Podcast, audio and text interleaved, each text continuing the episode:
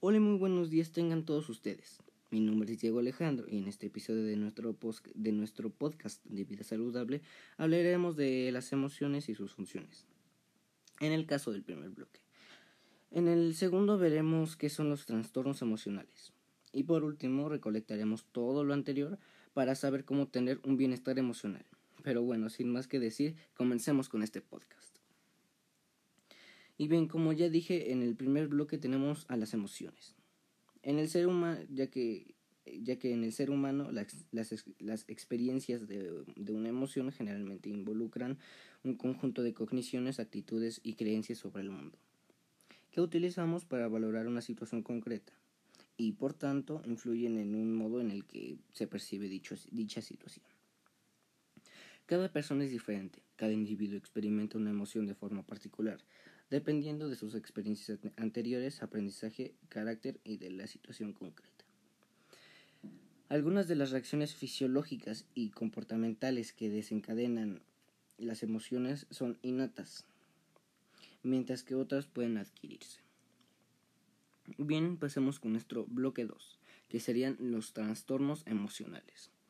Y hay, ya que hay muchos términos para describir problemas emocionales mentales o de comportamiento. En la actualidad estos están clasificados de, en trastornos emocionales. Emotional disturbance por sus regulaciones por las bajo las regulaciones del Acta para la Educación de Individuos con Discapacidades, IDEA por sus siglas en inglés. IDEA define el trastorno emocional como una condición que exhibe una o más de las siguientes características a través de de un periodo de tiempo prolongado y hasta un grado, y hasta un grado marcado que afecta adversamente el, el rendimiento académico del niño. Pero bien, pasemos con las características que serían una inhabilidad de aprender que no puede explicarse por factores intelectuales, sensoriales o de salud. Una inhabilidad de formar o, o mantener relaciones interpersonales satisfactorias con sus con sus padres y o maestros. Conducta o sentimientos inapropiados bajo, circunstancias normales. Un humor, que, un humor de tristeza o depresión. Una tendencia a desarrollar síntomas físicos o tumores asociados con problemas personales o escolares. Bien, ahora pasemos con nuestro tercer bloque. Mm, con nuestro tercer y último bloque. Que por último tenemos al bienestar emocional. Y cuando nos referimos al bienestar emocional, cuando hablamos del bienestar emocional, nos referimos al estado de ánimo en el cual nos sentimos bien. Tranquilos, percibimos que dominamos nuestras emociones y somos capaces de hacer frente a las presiones del día a día, siendo la base para lograr una vida sana, feliz y plena. Para lograr el bienestar emocional necesitamos encontrar un balance en, en todos los aspectos de nuestra vida, física, mental, emocional y espiritual. Es la habilidad de poder disfrutar la, la vida y a la vez afrontar los problemas diarios que nos van surgiendo, ya que ya sea tomando decisiones, lidiando y adaptándose a situaciones difíciles o dialogando acerca de nuestras necesidades y o deseos. Pero bueno, ya para finalizar, podemos concluir que no solo hay que mantenernos saludables físicamente, porque en esta sociedad, en esta sociedad actual, eh, lo, que nos lo que más nos fijamos es lo que hay en el exterior, en lo físico, en lo material, pero casi nunca nos fijamos en lo, en lo que no es, en lo, en lo sentimental, en lo que hay adentro, y también, eh, sino que también hay que hay que estar mentalmente bien para poder tener una, buena vida saludable. Y bien, eso fue todo por hoy. Espero les haya gustado. Como ya saben, mi nombre es Diego Alejandro. Me despido y muchas gracias por escuchar mi podcast. Les deseo lo mejor para que tengan una vida feliz y saludable. Hasta la próxima. Hola y muy buenos días tengan todos ustedes. Mi nombre es Diego Alejandro y en este nuevo episodio de nuestro podcast de vida saludable analizaremos temas frecuentes en la mayoría de los adolescentes actuales. y, cómo prevenir estos desafortunados hechos. Pero sin más preámbulos, comenzamos con este podcast. Bien, como primer bloque tenemos el grooming. Y para empezar, ¿qué es el grooming? El grooming es, es un delito que consiste en el acoso sexual y virtual a niños, a niños y adolescentes más bien, por parte de un adulto. El acosador simula ser un niño o niña a través de un perfil falso para establecer una conexión y control emocional con el fin de, con el fin de disminuir las inhibiciones de los chicos.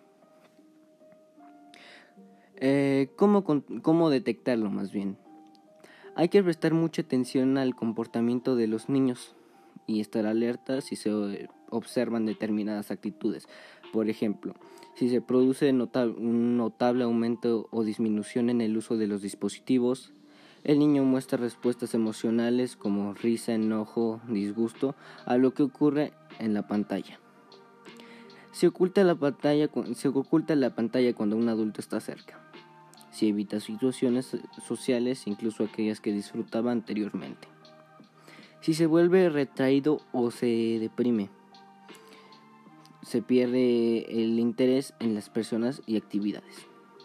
¿Cómo prevenirlo? Para prevenirlo existen varios métodos, pero uno de los más efectivos son dialogar constantemente con los niños para saber cómo usan la tecnología, pedirles que no comparten información personal, utilizar herramientas de control parental, de, control parental para prevenir que tus hijos accedan a contenido inapropiado. Marcarles un límite en el tiempo de uso del Internet. Prevenirlos de los peligros que pueden ocasionar al agregar personas que no conozcan a sus redes sociales. Y así finalizaríamos con el primer bloque. Pasemos con el segundo bloque, que sería el ciberbullying, el ciberbullying y el bullying. El acoso escolar o bullying y el ciberbullying son una, son una realidad para muchos niños y niñas en el mundo. Según el, el informe de la UNESCO, detrás de los números, poner, a, poner fin a la violencia y el acoso escolar, casi uno de cada tres estudiantes, 32%, ha, ido, ha sido intimidado por sus compañeros de escuela una vez en, en el último mes. En España, los datos también son preocupantes, ya que, según la UNICEF, el 6.9 el 6.9% de los estudiantes españoles afirman que han sufrido ciberacoso durante los, durante de los últimos dos meses. Los, los, problemas de acoso y violencia en el entorno escolar dificultan el, el desarrollo de las competencias académicas y emocionales de los niños y niñas, por lo que es una prioridad evitar el problema, detectarlo de forma rápida cuando ocurre y frenarlo. ¿Cuáles son las diferencias entre el bullying y el ciberbullying? El bullying se desarrolla físicamente en el, en el entorno escolar, perdón. Sin embargo, el ciberbullying se, se, desarrolla mediante el Internet. Como consecuencia de lo anterior, el ciberbullying no existe, no existe un contacto directo entre el agresor y la víctima. De hecho, el agresor suele, suele mantener su identidad escondida para protegerse. En el caso del ciberbullying, el acoso puede ser una visibilidad mayor, puede tener una visibilidad mayor debido al uso de las redes sociales, por ejemplo, y al alcanzar muchas más personas agravando de esa forma la situación de la víctima. ¿Cómo evitar el ciberbullying y el bullying? La detención precoz de los casos de acoso escolar y ciberacoso es fundamental para, que, para ayudar a un niño o niña que lo sufren y frenar la situación cuanto antes. Algunos de los efectos que nos pueden alertar de que un niño o niña puede estar sufriendo de una situación de acoso escolar o ciberbullying son las siguientes.